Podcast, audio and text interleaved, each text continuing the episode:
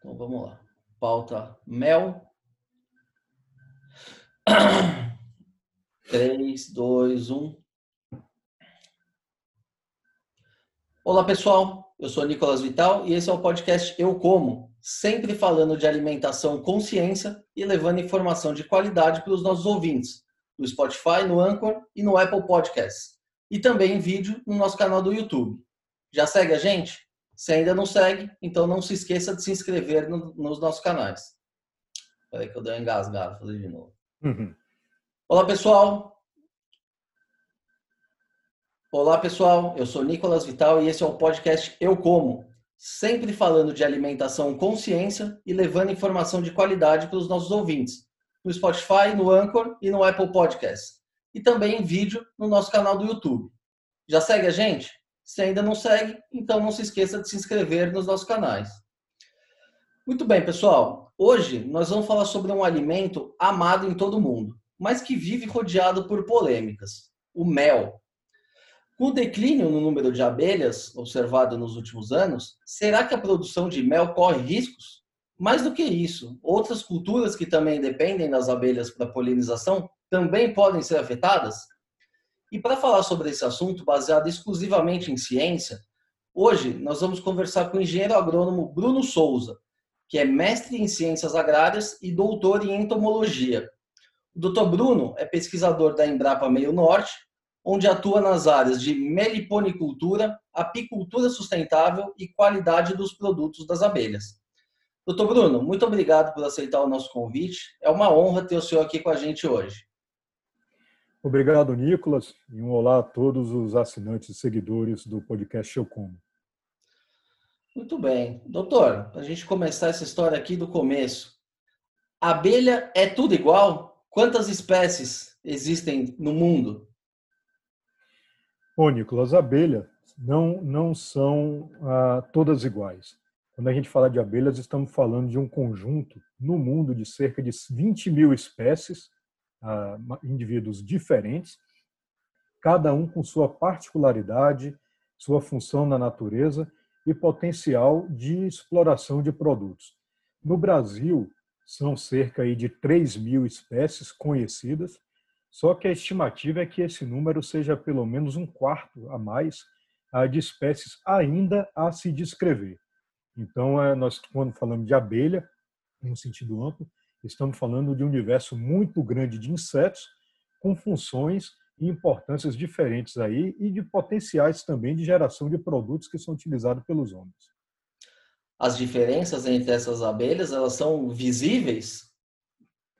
Sim, há esses organismos variando entre espécies, a diferença é, chega a ser bastante drástica, é, visivelmente é, perceptível. E também ah, nós costumamos classificar muito essas abelhas, até pela sua importância, em relação ao nível de organização social delas. Quando nós falamos em cerca de 20 mil diferentes espécies, nós estamos, temos que considerar que cerca de 85% desse número é de abelhas de hábito solitário ou não social. As abelhas mais comumente conhecidas, as que produzem mel e outros produtos que nós utilizamos, são abelhas sociais, e que correspondem a cerca de 15% só desse total de abelhas que existe em todo o mundo. Então, é possível, sim, se observar diferenças, principalmente em relação à organização social delas. Doutor, as pessoas costumam associar as abelhas ao mel mas nem todas essas abelhas são melíferas. Está correto? Correto, nem todas são melíferas. A, a, primeiro, nós temos que deixar bem marcado que a principal função das abelhas na natureza é a produção de alimentos por meio do serviço de polinização, que é um serviço ecossistêmico que garante não só alimento para nós humanos, mas também para uma diversidade de faunas que existe na natureza e que se aproveitam desse alimento gerado. Então, quando nós falamos em mel, nós estamos falando justamente desses 15% de abelhas sociais que normalmente produzem esse produto para sua alimentação. Lembrando que o mel ele é um alimento energético, utilizado pelas abelhas com essa finalidade de fornecer energia e que é armazenado para uma utilização ah, durante período de escassez de recursos alimentares na natureza. Então, o que o homem faz é simplesmente colher esse excedente, esse material armazenado e utilizar ele para sua alimentação. O homem, na verdade, está roubando a comida da coitada da abelha. Em linhas gerais, sim. Nós estamos a, a, pegando o excedente que ela armazena para um período de escassez de alimento. E, eventualmente, se ocorrer esse período de escassez de alimento, essas abelhas elas podem morrer de fome? Se o apicultor, e aí nós vamos falar aqui da criação de abelhas como uma atividade racional, uma atividade zootécnica, que é aquela que, se você quer ter o excedente para colher, você precisa trabalhar a genética, trabalhar o manejo e trabalhar a alimentação daquela espécie animal que você está explorando. Então, entenda-se que é a mesma lógica que se aplica à vaca, à ovelha, a outros animais. Então, para se tratar de, por se tratar de uma atividade racional, o apicultor, no período de escassez de alimento, ele tem que fornecer alimentação suplementar para que a abelha consiga passar por esse período de entre-safra, que é caracterizado justamente pela falta de flores no campo e, faltando flores, falta alimento para as abelhas. Então, é necessário todo esse trabalho de manejo para que ele não venha a perder suas abelhas que seria já uma situação bem extrema, né? se chegar a, a ter o abandono de uma colmeia pelas abelhas, seria uma situação de fome bastante drástica. Só que até se chegar a esse ponto da abelha abandonar a caixa, você pode ter um enxame enfraquecido, adoecido, ou com a presença de ataque de inimigos naturais, e que na primeira ah, sinais das floradas, quando passar esse período de entre-safra, ele não vai estar com condições suficientes para explorar todo o potencial que a natureza está oferecendo. Legal. E doutor, o senhor falou um pouquinho uh, sobre a organização das abelhas. Como é que funciona essa organização dentro das colmeias? As abelhas elas têm é, funções bem definidas, né? Sim, dentro das colmeias de abelhas, e aí nós estamos falando da, das abelhas sociais, onde isso é bem marcante e a gente consegue ah, inclusive ah, conhecendo essa organização social, dá todo o manejo que, que essa abelha precisa, nós temos basicamente ah, indivíduos femininos, ah, que ah, são caracterizados em sua maioria por operárias e pela rainha. Os indivíduos masculinos, os machos, que são os zangões, eles vão acontecer ou vão estar presentes em algumas épocas do ano, somente na colônia, e a função deles é quase que exclusivamente reprodutiva. Então, se não tem nenhuma rainha virgem precisando ser fecundada, uma rainha nova, basicamente a abelha ela não produz esse zangão, ou se ele existe e cai ou ocorre um período de escassez de alimento, as abelhas simplesmente eliminam ele da colônia, justamente porque a função dele é somente reprodutiva e uh, dentro de um cenário de escassez de alimentos seria uma boca a mais para estar comendo. Então, por isso se faz esse controle populacional desses machos, colocando eles para fora. Muito bem. E agora entrando um pouquinho na, na questão do mel, né? a gente sabe que, que as abelhas elas coletam, é, coletam né, o, o néctar das flores. E como é que esse néctar se transforma em mel dentro da colmeia? Bom, o néctar ele é um dos produtos da, produzidos pelas plantas floríferas, floríferas e que ah, são utilizados pelas abelhas para sua alimentação. Biologicamente, para a perpetuação das espécies vegetais, o néctar ele não tem uma importância assim como tem o pólen. Ah, tudo indica que ele está associado a justamente como uma fonte de atração de agentes polinizadores para visitar a flor. Então, esse néctar ele é coletado pelas abelhas uh, e por outros grupos de insetos também, mas nós estamos considerando aqui a abelha como o principal agente visitante floral e polinizador das plantas em nossa região tropical. E esse néctar é coletado pelas abelhas, transportado dentro de um estômago que ela tem, uma vesícula própria para isso, uh, para o transporte desse néctar, é levado para o interior da colônia, onde ele é acrescido de diversas substâncias glandulares produzidas pela abelha ele é desidratado, então a umidade dele baixa bastante. A abelha, por, por a exposição desse mel no ambiente e por geração de calor dentro da colônia, ela consegue baixar a umidade do produto. E quando ele chega num ponto de umidade considerado ideal, e aí esse ideal vai depender da espécie de abelha. Para a abelha apis, aquela abelha que ferrou, aquela mais comumente conhecida, essa umidade é em torno de 20%. Após que se atinge esse valor, ele é armazenado nas células próprias ah, para armazenamento de mel que ficam dentro da colônia. Por isso, por causa dessa manipulação, dessa adição de produtos e substâncias próprias das abelhas a esse néctar, até que ele vire mel, é que o mel ele é tratado como um produto de origem animal. Então, ele é um produto elaborado pelas abelhas.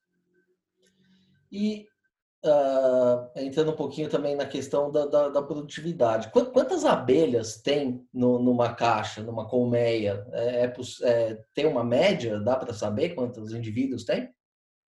Isso é bastante variável, Nicolas. Ah, e aí eu acho que cabe a gente destacar aqui, dentro dessas abelhas sociais, dois grandes grupos que são as abelhas ah, africanizadas, que nós temos aqui no país, que são as abelhas do gênero Apis. É aquela que normalmente você vê dentro das cidades, visitando muitas vezes substâncias açucaradas, são aquelas que ferroam. São chamadas de abelha Europa, europeia, abelha africana. Então, essa abelha é a que nós temos aqui no país, que foi introduzida no período colonial e é a principal responsável pela produção de mel no nosso país é o que entra na pauta de exportação. Um outro grupo é o das abelhas sem ferrão. São abelhas que têm o ferrão atrofiado, por isso elas não têm a capacidade de ferroar, e são as abelhas genuinamente brasileiras. No período colonial, quando a, a, as caravelas chegaram ao país, as abelhas já existiam e a criação delas já era explorada pelos indígenas que aqui viviam. Então, separando, tendo esse momento aí de divisão desses dois grandes grupos, a, a estatística que se tem hoje é principalmente relacionada a essa abelha que foi introduzida, a abelha apis, e quando se pega o número de colônias que existe no país com a produtividade registrada na FAO, dá em torno de 40 quilos com meia ano. Mas essa informação ela ainda é ah, subestimada ah, em relação ao número de colônias, porque o censo ele não abrange toda a quantidade de colônias que nós temos no país. Hoje se trabalha talvez com valores reais muito próximos a 20, 25 quilos colônia ano.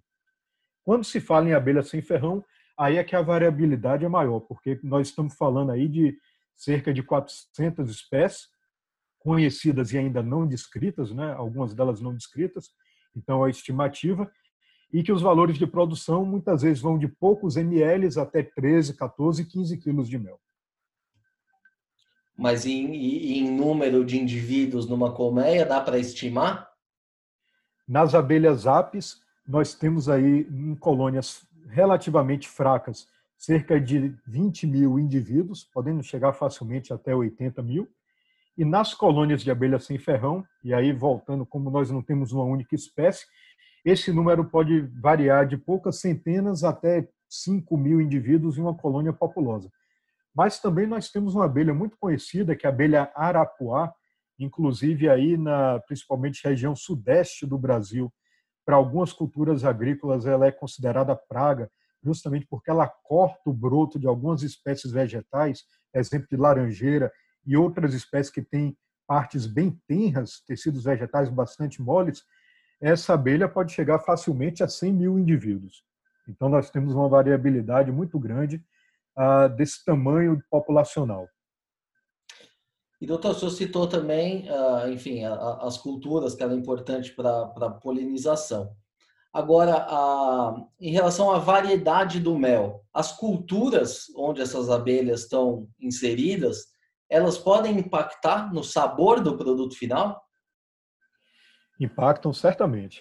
O mel ele é um produto que, além da característica própria dele adicionada pelas abelhas, ele varia em características, em sabor, em padrões sensoriais, a depender também do ambiente em que ele é produzido e principalmente da espécie vegetal visitada pela abelha. nós temos aqui no Brasil considerando que ainda há uma vasta extensão territorial de vegetação preservada, vegetação nativa, a predominância de um mel chamado de polifloral. Ele, ah, isso quer dizer que ele tem uma origem que não pode ser ah, atribuída exclusivamente ou predominantemente a uma espécie de planta, já que ele tem, até pelo próprio nome já sugere, uma origem devida à contribuição de diversas espécies de planta. Por outro lado, em algumas regiões do país, principalmente em áreas onde se tem uma agricultura muito desenvolvida, ah, isso aí, nós vamos estar associando isso a, uma quantidade grande de uma única espécie vegetal, por exemplo, um, plantio de laranjas, um plantio de eucalipto, ah, um plantio de macieira ah, e outras, nós vamos ter a possibilidade de colher alguns produtos chamados de monoflorais, que é justamente o que ele tem a, a presença de uma única espécie vegetal que contribuiu para a formação do mel, ou então que pode ter até outras plantas, só que temos uma que teve maior destaque.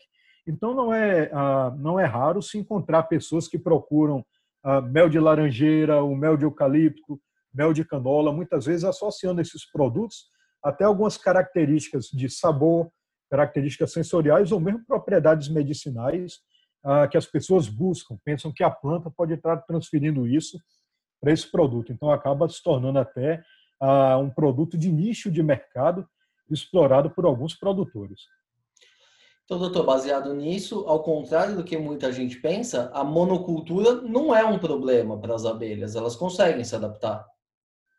Elas conseguem se adaptar, inclusive em algumas áreas de monocultura, a, a presença de abelhas ela tem sido cada vez mais vista como importante pelo próprio produtor rural por garantir a polinização dessas culturas. O que é importante é nós sabermos que espécie vegetal nós vamos ter lá dentro dessa monocultura, porque o principal problema não é a, a monocultura em si, mas a, a, a, adoção de práticas que não são amigáveis a esses polinizadores. Por exemplo, pode ter em determinada época do ano, justamente pela calendarização de práticas para aquela cultura, a aplicação de defensivos agrícolas. Então, você tem que tomar uma série de cuidados para não ter apiários por perto, por aplicar esses produtos em horários em que a abelha não esteja visitando a planta, também como o florescimento e a disponibilidade de alimento dessas culturas para as abelhas ela é sazonal, já que você tem um período de florescimento, quando passou, por exemplo, o período de florescimento da laranja, não vai ter, ou vai ter muito pouco alimento disponível para as abelhas em outras épocas do ano. Por isso que se trabalha muito com o estabelecimento de áreas de refúgio, fazendo plantios em faixas, mantendo algumas vegetações nativas, para que se você consiga manter não somente essas abelhas que estão lá voltadas ao serviço de polinização, mas também uma fauna de polinizadores nativos presentes na área. Então, quanto mais diverso a vegetação da região, é o ideal. Inclusive, há alguns países da Europa importadores de, de nosso mel que eles veem que o mel, mon, o mel polifloral, o multifloral, ele é, inclusive, um indicador do estado de conservação do ambiente. Porque quanto mais grãos de pólen eu identificar dentro daquele mel, e aí nós podemos entrar depois até no assunto da melissopalinologia, que é justamente a se utilizar o grão de pólen presente nos produtos para saber que espécie vegetal a abelha visitou. Se eu tenho muitos grãos de pólen de muitas espécies vegetais, me diz que aquele ambiente está preservado. Contrariamente, se eu só tenho uma planta, vai me dar um indício de que aquilo pode ser uma monocultura ou um ambiente que não está muito bem conservado e há mercado para esses MEIs que são produzidos em áreas bem é, equilibradas ambientalmente. Doutor, entrando um pouquinho na questão da polinização. Uh, existem algumas culturas que, que dependem quase que 100% do, da abelha, né? Se não tiver abelha, não tem produção. Quais são essas, essa, quais são as principais culturas dependentes da abelha e como é que funciona na prática essa polinização? Bom, a polinização, como foi dito no início, ela é a principal função das abelhas e de outros agentes polinizadores no ambiente. Normalmente, quando se pensa em abelha, nós pensamos em mel, só que a principal função dela é garantir a reprodução das espécies vegetais. Então, a depender da, das características da planta, do peso de grão de pólen e do, uh, da, de, dos tipos de agentes polinizadores que, estão, que são mais associados àquela planta, nós temos diferentes graus de dependência. Tem desde aquelas plantas que são extremamente dependentes de polinizadores, e aí podemos citar aqui a maçã, o maracujá, o melão, a melancia, a abóbora, até outras que têm uma pequena dependência, exemplo da laranja e do feijão, mas que têm ainda, são beneficiadas pela presença dos polinizadores em sua planta, suas flores. Então, só como exemplo, a maçã, ela é reconhecidamente aí em alguns plantios da, da região sul do país, como uma espécie que ela tem uma autoincompatibilidade. Então, você precisa, para ter uma produção de maçã, variedades diferentes e garantir que o grão de pólen entre essas variedades ele vá de uma planta a outra. E para isso, a abelha, como principal agente polinizador, ela faz esse meio de transporte, ela é o veículo. Também temos a soja, por exemplo, que é uma, uma espécie vegetal que ah, se atribui a ela a necessidade de, ou a não necessidade de agentes polinizadores, justamente por ela já praticamente abrir a flor toda fecundada. Só que tem estudos, inclusive realizados por pesquisadores aqui no Brasil, que mostram que a presença de abelhas, mesmo nessas áreas ou nessas culturas que não dependem da presença de polinizador, soja, por exemplo, chegou a aumentar de 6 a 18% a produção de grãos sem aumentar a quantidade diária. Isso, inclusive, eles trazem nesse estudo que na época que foi feito, a época que foi feito isso, para se conseguir esse aumento em torno de 18% de produção, era praticamente a abertura de mais 18 milhões de hectares para se atingir esse nível que poderia ser atingido simplesmente com a utilização de abelhas. Então, a, é, a, o serviço de polinização dirigida e o aproveitamento desse serviço que é feito gratuitamente pelas abelhas para nós, ela pode garantir o aumento da disponibilidade de alimento sem necessariamente estar relacionado à abertura de novas áreas. Então é por isso que se trata esse serviço de polinização como um serviço ecossistêmico.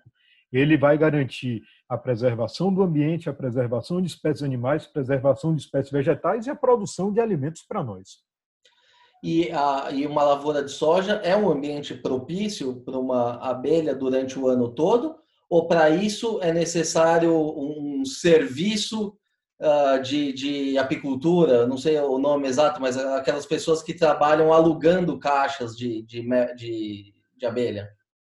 Esse é essa uh, serviço de, de aluguel de colmeias para serviço de polinização é o mais adequado e mais praticado hoje até porque quem trabalha dentro de uma cultura extensiva como soja e outras, ah, ele tem justamente uma calendarização de práticas que não são condizentes com a atividade apicultura. Né?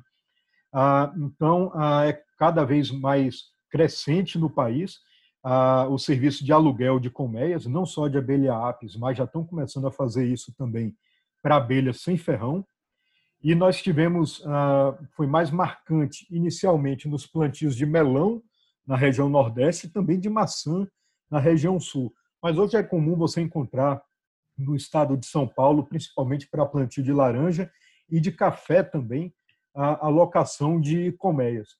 E o café ele tem uma característica interessante que a, a floração do cafeeiro ele é uma floração extremamente rápida.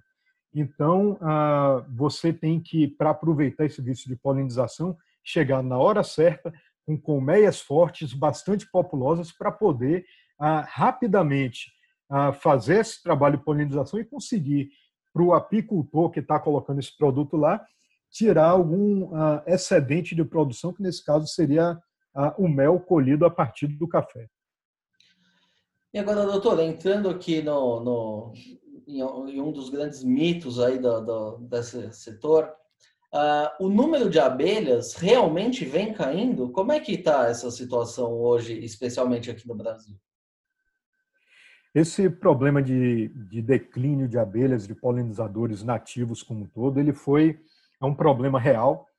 Ele foi inicialmente identificado na Europa há alguns anos inclusive associaram esse declínio aí a, a uma série de fatores e deram o nome de, de CCD, da desordem do colapso das colônias. Ah, e aí é uma causa multifatorial.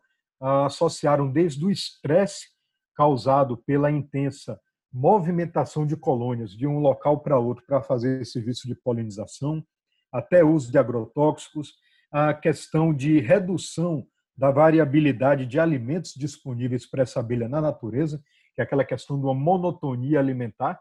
Ah, ao invés de você comer um prato com arroz, feijão, salada, carne, você só come arroz, arroz, arroz, arroz. Então, quanto mais diverso esse alimento, mais saúde. Isso vale para as abelhas também. E ah, a ponto de que, em muitos desses países da Europa e também nos Estados Unidos, ah, tem se intensificado cada vez mais o uso de serviço de locação de colmeias para fazer trabalho de polinização. No Brasil, nós já temos ah, diagnosticado, ou pelo menos registrado na mídia, a questão de perdas de enxame em algumas regiões, e isso muito relacionado a épocas específicas do ano. Ah, para a região sul, por exemplo, registra aí que na safra 18 19, em algumas regiões teve quebra de 80% da produção, relacionado principalmente à morte de colônias, e até hoje não se sabe qual o real motivo. Já aqui na região Nordeste, é comum em algumas épocas do ano que se perca 100% das colônias, mas isso já está muito bem mapeado e relacionado a questões climáticas. Então, a causa é multifatorial. Ah, talvez no Brasil nós não tenhamos ainda, estamos um pouco distantes de sentir o que a Europa, por exemplo, sentiu, porque ela tem uma diversidade de abelhas muito menor do que o Brasil. Se nós temos uma morte grande de abelhas apis ou de abelhas sem ferrão, que são abelhas sociais, por outro lado, nós podemos ter essa polinização suprida por outras espécies de abelha. Como eu falei, hoje, praticamente a, a, é, um quinto das abelhas que tem no mundo nós temos aqui no Brasil, elas estão no Brasil. Então, ainda temos essa condição favorável de polinizadores nativos para suprir um eventual, um eventual um eventual déficit de polinização. Mas, seguindo, inclusive, uma iniciativa internacional, o Brasil hoje tem uma das iniciativas que é referência em nível internacional de monitoramento, de identificação e de manejo de polinizadores com vista justamente à redução e a, de perda e a manutenção ou aumento de seu número nos ambientes produtivos. Então, essa é uma atividade que hoje está muito bem consolidada e nós temos aqui uma série de especialistas que têm trabalhado com esse enfoque. E, doutor, também um outro problema apontado são as doenças, né? especialmente a varroa. Ah, essa doença, ela incide aqui no Brasil também? Isso é, é um problema? E como fazer para combater é, é, essa doença? Bem, a, a, apicultura, ó, vamos tratar de apicultura porque nós conseguimos aí, cons, a, considerando o indivíduo apis mellifera, abelha com ferrão, ela está é, distribuída aí em todo o mundo e em algumas partes do, do mundo as doenças que acometem essas abelhas não são tão graves aqui no Brasil como são em outras partes do mundo. E aí cabe fazer um pouco de um histórico de, da abelha que nós temos aqui no país. Ah, no período colonial foram, foram introduzidas aqui abelhas europeias, abelhas de raças europeias, dóceis, mas que também ah, são ah, raças extremamente suscetíveis a doenças e a pragas. E na década de 50, um, um pesquisador brasileiro, Dr. Kerr, Varvik quer, ele a, a demanda, sob demanda do governo brasileiro, foi estudar alternativas para tornar a nossa abelha mais produtiva e mais resistente a muitas dessas doenças. E foi aí que ele trouxe material da África para o nosso país e que, no transcorrer desse processo, cruzou com o material europeu que nós tínhamos aqui e que deu origem à abelha que nós temos hoje, que é a abelha chamada de africanizada. E aí, o que tem a ver essa abelha africanizada com a pergunta doenças e pragas? Essa abelha africanizada, ela tem algumas características particulares em relação à abelha europeia, algumas desvantajosas. Por exemplo, ela é uma abelha muito mais defensiva. Por isso, toda a apicultura nacional precisou passar por uma adequação. Foram desenvolvidas indumentárias mais pesadas para impedir que o, o apicultor fosse ferroado, aparelhos que produzissem fumaça suficiente para acalmar as abelhas, que é o fumigador, que é uma das práticas, uma das ferramentas utilizadas para manejar essas abelhas. Também controle para evitar que ela abandonasse as colmeias, porque é uma abelha africanizada, ela tem mais tendência a, a esse abandono. Por outro lado, é uma abelha o, que você não vê aqui no Brasil registro de doença, de patógenos e mesmo a questão da varroa, que a varroa ela é um, um ácaro, pense num carrapato de abelha, a grosso modo, e que ele transmite alguns vírus. E essa abelha africanizada ela tem um comportamento que ah, ah, chamado de grooming, que faz com que uma abelha ela comece a raspar a outra e retirar esse carrapato. Então, a, as taxas de infestação nas abelhas africanizadas são baixas. Ela também tem um ciclo ah, de desenvolvimento mais curto, questão de dias, dois, três dias mais curto do que as abelhas europeias e isso acaba quebrando o ciclo da, da varroa de reprodução. E ah, tudo isso aí em conjunto tem ah, dado à apicultura nacional uma característica particular em relação a outras apiculturas realizadas no mundo. Nós conseguimos conviver com a doença, conseguimos conviver com a varroa sem uso de nenhum medicamento ou acaricida. Então, com isso, nós temos um mel hoje comercializado e valorizado em nível internacional como mel orgânico. Então, alguns países que têm ah, um potencial muito grande de produção, alguns deles, por trabalharem com a abelha europeia, têm que, em determinadas épocas do ano, utilizar medicamentos. Já no Brasil, nós não temos esse problema. Então, a questão de pragas e doenças aqui, ela é algo que é controlável. Ah, pode também ser feito um trabalho de seleção dessas abelhas para que ela tenha, por exemplo, comportamento higiênico. O que é esse comportamento higiênico? É selecionar aquelas abelhas que conseguem identificar dentro da colônia larvas que já estão adoecidas e antes de que infeste todos os demais indivíduos, ela limpa aquilo, retira aquele indivíduo, joga fora da colônia, impedindo a perpetuação ou a contaminação da, a, da colônia como um todo. Então, tudo isso pode ser trabalhado utilizando características dessa abelha africanizada.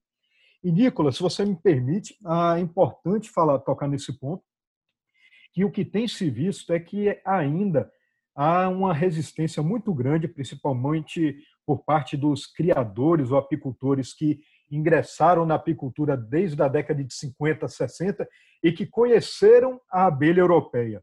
É uma abelha dócil, de fácil manejo e que hoje, ainda hoje, não aceitam o processo de africanização. E o que nós temos observado hoje no país é, inclusive, um movimento ah, de introdução de novas raças europeias aqui para tentar tornar nossa abelha dócil novamente. Isso aqui, tecnicamente, é algo que ah, nós não recomendamos, justamente pela possibilidade de introdução de doenças que não existem aqui no país e para as quais a nossa abelha africanizada é muito resistente ou consegue conviver com essas doenças e essas pragas. E, contrariamente, nós recomendamos que seja feito um trabalho de melhoramento utilizando as populações locais de cada apicultor, onde ele tem sua região, tentando fortalecer aquelas características que ele considera mais favorável e reduzir aquelas que ele considera desfavorável. Isso pode ser feito utilizando a genética que nós temos hoje disponível no nosso país. Doutor, mas perante a, a sociedade, o grande vilão das abelhas ainda são os agrotóxicos. Né? É possível produzir utilizando tecnologia sem afetar o desenvolvimento das abelhas, sem causar mortandade? É possível viver em harmonia a agricultura e as abelhas? Essa é uma pergunta que uh, ela domina muitos fóruns e muitas vezes tem muitas questões ah, mais apaixonadas do que técnicas relacionadas a isso. Ah, e o que nós temos sempre recomendado nesses fóruns, Nicolas, é justamente a questão ou a adoção de práticas amigáveis a polinizadores. Não quer dizer que você não vá utilizar o agrotóxico, mas ele pode ser utilizado de uma forma racional e também associada a outras práticas de controle de doença de praga. Porque ah, dentro da entomologia, nós temos o que se chama de MIP, manejo integrado de praga, que não é só o uso de uma única ferramenta. Pense como se eu quisesse controlar tudo com agrotóxico. Eu posso estar utilizando parasitoides, posso estar utilizando alguns inseticidas biológicos, posso estar realizando práticas culturais na minha cultura para tentar reduzir a infestação de algumas pragas ou doenças. E todo esse conjunto de, de práticas, uh, necessariamente, elas vão levar a uma redução do uso de, de agrotóxicos. Então, hoje, o que nós temos recomendado é a adoção de práticas amigáveis, uh, não se trabalhar com calendarização. Quem trabalha com algumas culturas extensivas, grandes commodities, a exemplo de soja, ah, muitas vezes trabalha com essa calendarização. E o que é essa, esse, essa prática? É, se eu sei que com a, a, cultura, com cerca de 20 dias, vai ter uma praga que vai aparecer, mesmo que ela não apareça, eu aplico preventivamente. E muitas vezes você está gastando dinheiro com a aplicação, já que você está aplicando sem saber se é realmente necessário, como pode estar tá também causando ah, um impacto ambiental que ah, poderia estar tá, tá sendo remediado caso se fizesse um monitoramento e se visse que se realmente chegou no nível de dano ah, aceitável para se utilizar aquela prática com uso de defensivo. Outra coisa que se tem feito também é a questão de tratar o ambiente agrícola como ah, um, ambiente não ah, ah, dominado pela monocultura. Então, aí vem a questão do estabelecimento de áreas de reserva, áreas de preservação, cultivos em faixa para você, em determinadas épocas do ano, conseguir manter aqueles polinizadores nativos na região, ah, dentro ainda de sua área de produção, porque, inclusive, essas práticas elas vão estar impactando numa pergunta que você fez lá atrás, do serviço de polinização. Quantas colmeias são necessárias para um cultivo de melão, ah, para se conseguir polinizar? Tem estudos que mostram no ambiente agrícola que tenha uma prática agrícola muito intensa e que não tem uma diversidade grande de polinizadores nativos, em torno de quatro caixas por hectare.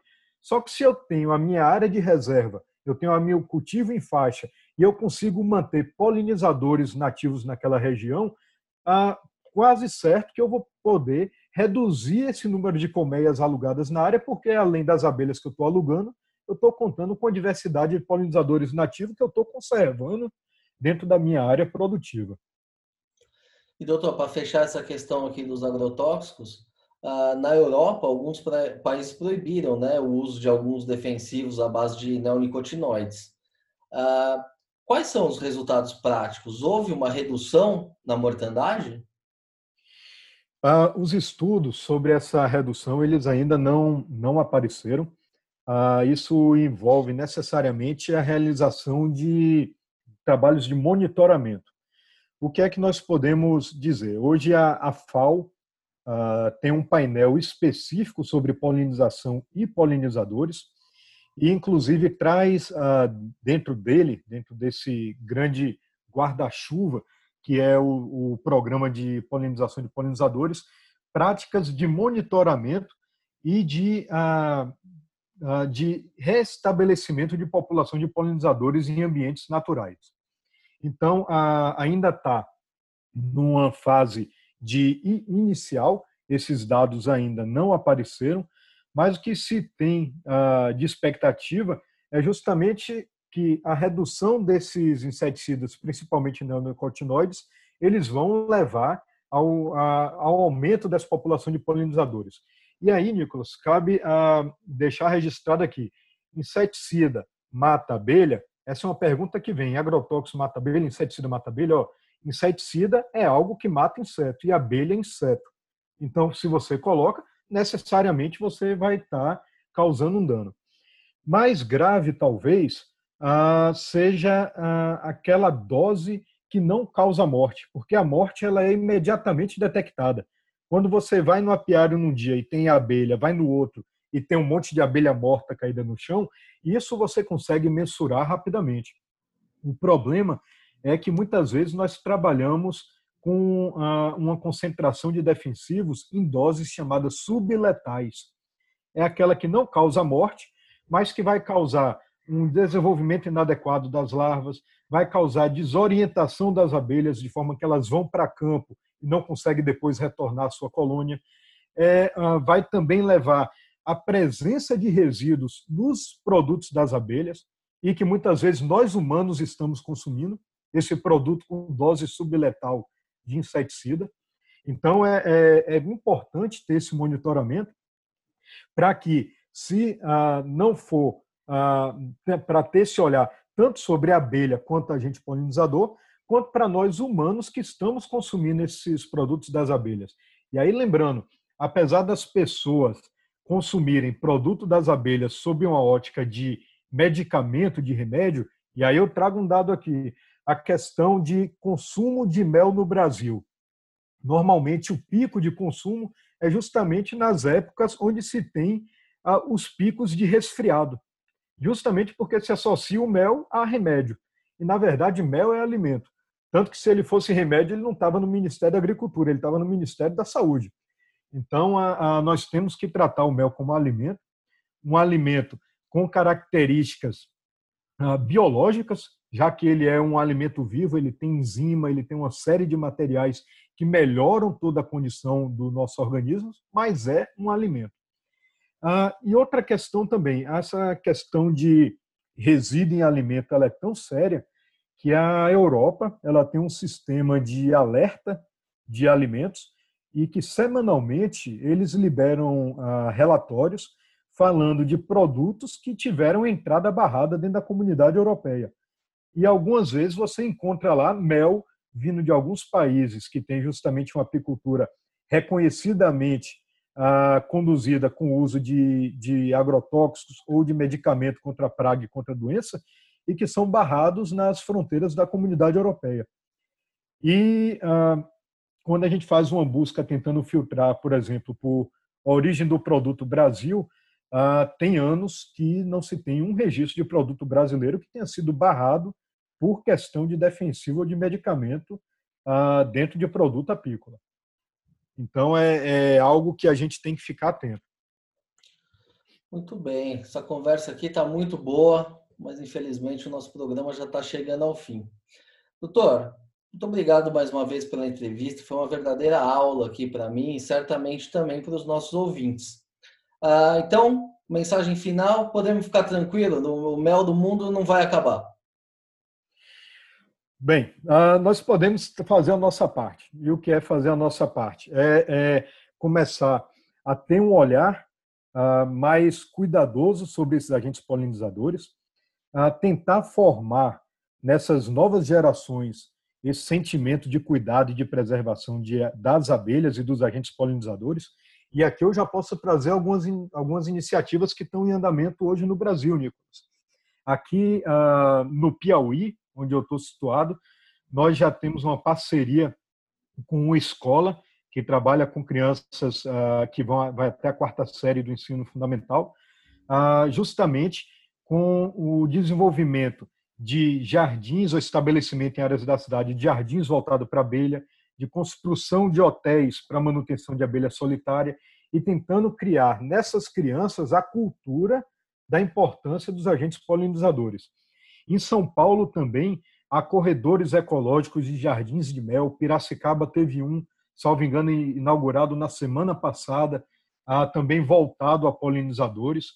Ah, o que nós precisamos é, para ter uma certa tranquilidade é começar a trazer para essas populações, principalmente urbanas, e para essa nova geração, a cultura da importância da polinização pelas abelhas.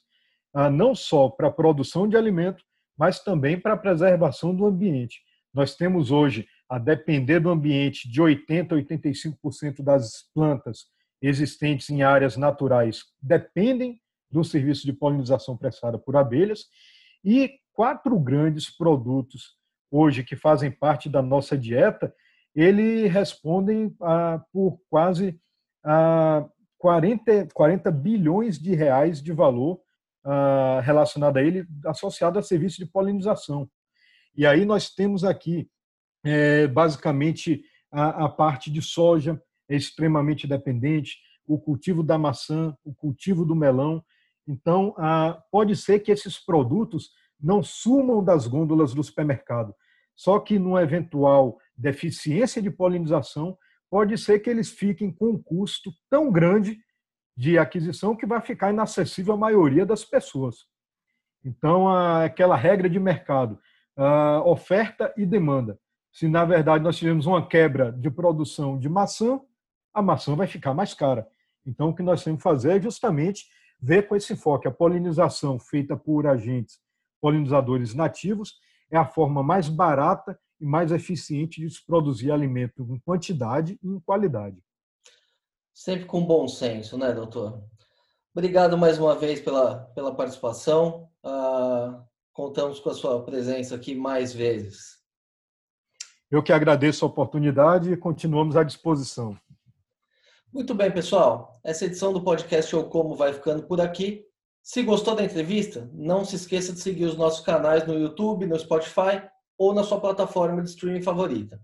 Aproveite e siga também no Facebook e no Instagram. Lembrando que esse podcast tem o patrocínio da Crop Life Brasil e volta com a sua programação normal na próxima sexta-feira. Por hoje é isso e até a próxima. Muito bem, doutor. Foi bom? Ficou bom?